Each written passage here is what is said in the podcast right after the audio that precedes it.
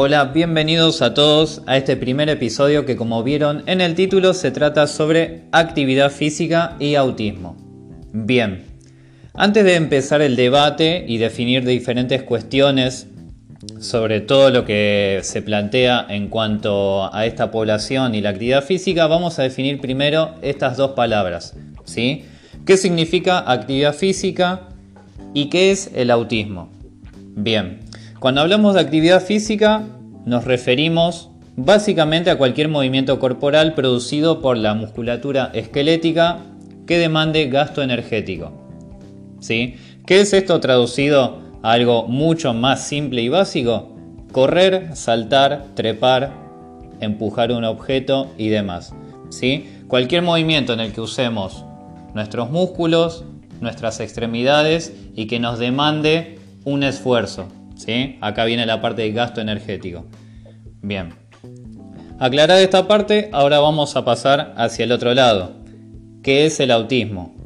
Bien, el trastorno del espectro autista, según el DSM-5, que es el Manual de Diagnóstico y Estadística de Trastornos Mentales, fue mutando el concepto, agregando y reestructurando diversas palabras sobre qué era el autismo hasta llegar en la actualidad, a partir del 2013, que fue la última edición, a hablarnos de este trastorno y mejor llamado actualmente condición del espectro autista, hablarnos de principalmente dos áreas, una la interacción social y comunicación verbal unidas como un solo bloque y la rigidez cognitiva, es decir, la dificultad para la abstracción o el proceso de simbolizar.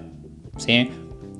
Es decir, que cuando hablamos de una población con SEA, es decir, condición del espectro autista, estamos hablando de una población con dificultades para la interacción social, para crear vínculos, para referir pedidos, peticiones, evocar diferentes manifestaciones, ¿sí?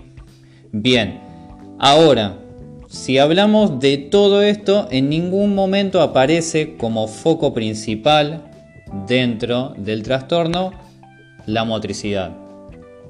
Bien, y acá va el kit de la cuestión, lo principal a debatir en este episodio. Cuando hablamos de motricidad y el autismo, sí se ve a simple vista en la mayoría de la población grandes dificultades en varios puntos que vamos a destacar más adelante, pero no es ni de manual ni en los principales debates algo tratado como foco principal a la hora de hablar del trastorno, ¿sí?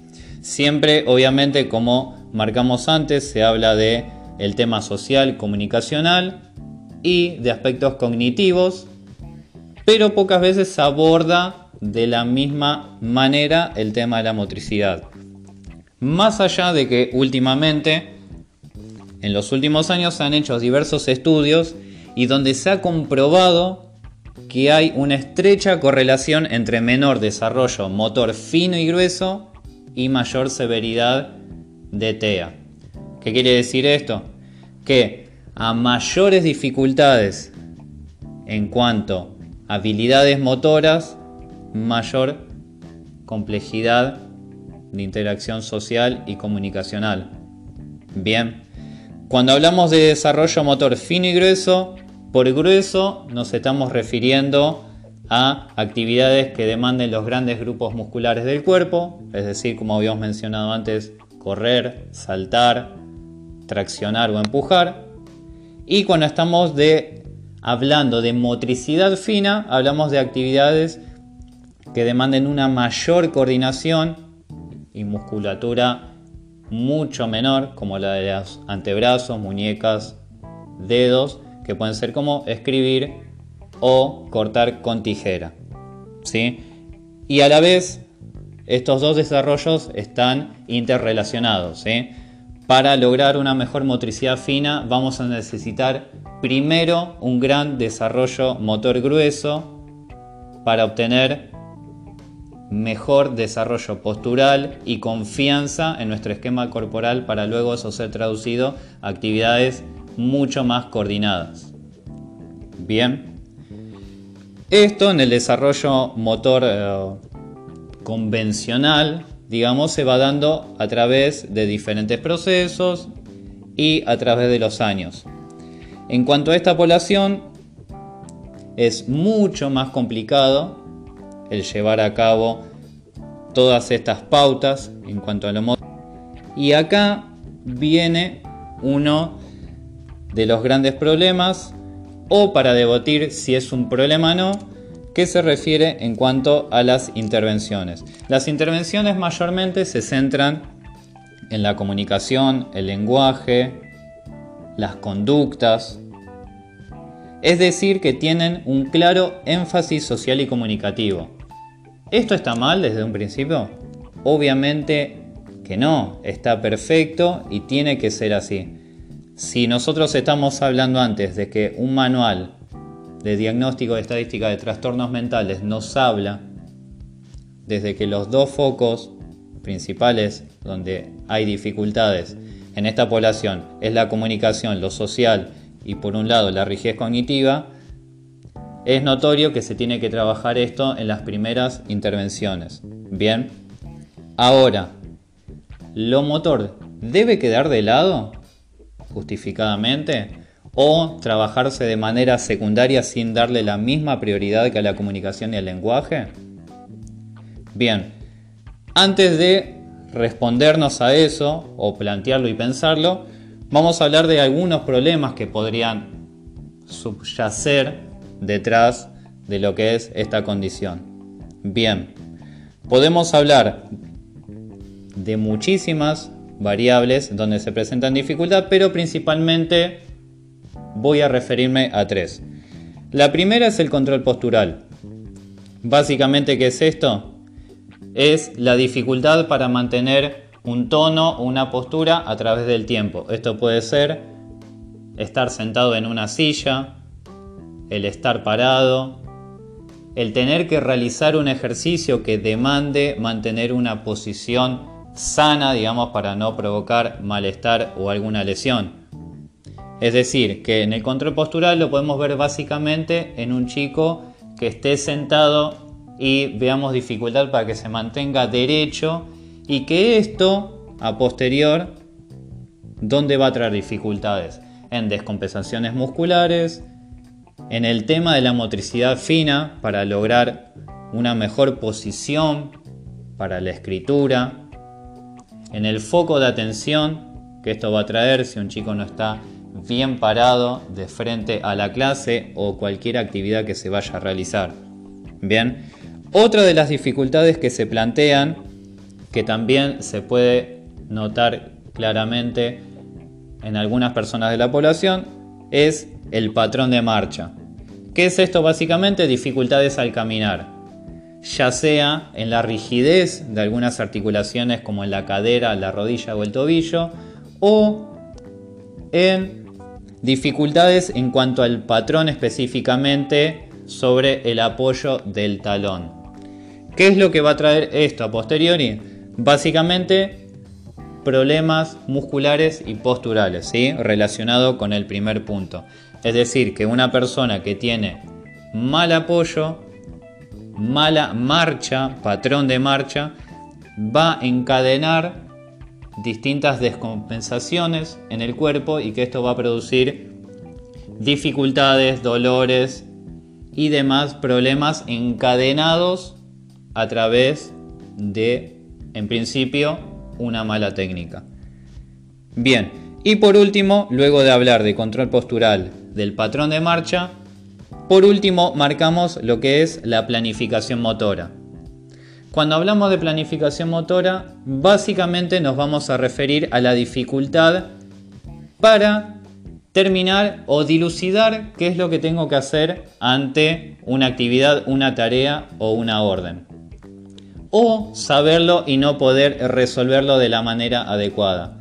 Básicamente esto lo podemos ejemplificar en cualquier juego con pelota o deporte en el que yo reciba la pelota y no tenga las habilidades necesarias o tenga muchísima dificultad para resolver esa tarea en cuestión, que en este caso sería poder recibir la pelota y pasársela a otro compañero o tirar a un aro o un arco.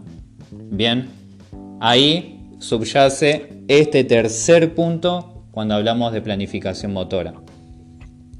Bien, habiendo marcado estas principales dificultades que encontramos en base a la motricidad dentro de lo que es la población con SEA, ahí planteamos el gran interrogante que es si se le debería dar más importancia a lo motriz o no en las primeras intervenciones o acercamientos a esta población. Cuando ya se comprobó que hay correlación entre este desarrollo motor y la severidad de la condición, y cuando ya se comprobó a través de otros estudios que el trabajo sobre estas habilidades va a mejorar el éxito social notablemente. ¿Qué es esto? Habilidades motoras básicas, estamos hablando de algo que ya repetimos anteriormente, como correr, saltar y demás. Y mejorar el éxito social está directamente relacionado con mejores vías de comunicación, lograr mejores vínculos. Si lo pensamos con todas esas palabras puede resultar bastante complejo de entender, pero cuando intentamos ahondar en algo mucho más simple, vamos a ver que está a simple vista. Se refiere en que un chico tenga mejores habilidades para poder jugar más, poder jugar mejor y que esto lisa y llanamente va a traer más amigos, más vínculos, más autoconfianza en su corporeidad. Bien, y acá lo puedo ampliar para toda la población, ¿sí? sin entrar solamente en esta condición, sino abrirlo para cualquier chico neurotípico. Bien, estamos hablando de básicamente trabajar habilidades simples que luego posibiliten un desarrollo motor básico mucho más sencillo y que esto a la vez traiga más posibilidades de este chico de ser incluido en distintas actividades. Bien, acá va el gran interrogante que quería abrir y plantear en este primer episodio y que es referido a lo motor y en este caso el trastorno del espectro autista. Bien, ¿deberíamos darle más importancia a lo motriz? ¿Es necesario trabajar a través de las distintas disciplinas? ¿Es, necesario ese trabajo interdisciplinario a través de la educación física, la psicomotricidad, la kinesiología y que además otras áreas como la psicopedagogía, la psicología, la terapia ocupacional, también incluyan lo motriz de una manera mucho más fuerte para lograr alcanzar niveles más elevados, para alcanzar mayor motricidad, mayor amplitud de movimientos en cada chico con el que se trabaje. Esta es la primera cuestión se siguen realizando diversos estudios. Cuando se siga hablando del autismo, se sigue hablando de las dificultades sociales, verbales y no verbales, y de lo cognitivo. Pero también será necesario empezar a hablar desde la parte motriz para dar mayores herramientas y no sé si ponerlo a nivel de las otras grandes áreas desde las que habla el manual, pero sí darle un mayor relieve, una mayor importancia a lo motriz y que este sea un foco más grande de trabajo y que atraviese más áreas para que estas habilidades se consigan de manera más temprana y sea mucho más productivo y mucho más sencillo el desarrollo motor de los chicos en esta población. Bien, abierto el debate, dejamos los interrogantes y esperamos que esto abra mayores posibilidades para encontrar muchas más formas de trabajar lo motriz y que esto resulte de manera más positiva para toda la población, ya que a través de diversas estadísticas podemos hablar de que una de cada 88 personas están dentro de esta condición. Y si nos vamos al ámbito escolar, esta estadística se recorta a uno de cada 50 alumnos. Es decir, que cualquier profesional de la educación en algún, en algún momento de su trayecto laboral va a tener un alumno dentro de esta condición y tiene que saber que lo motriz debe ser algo fundamental para lograr un mejor desarrollo en esa persona. Nos vemos en el próximo capítulo.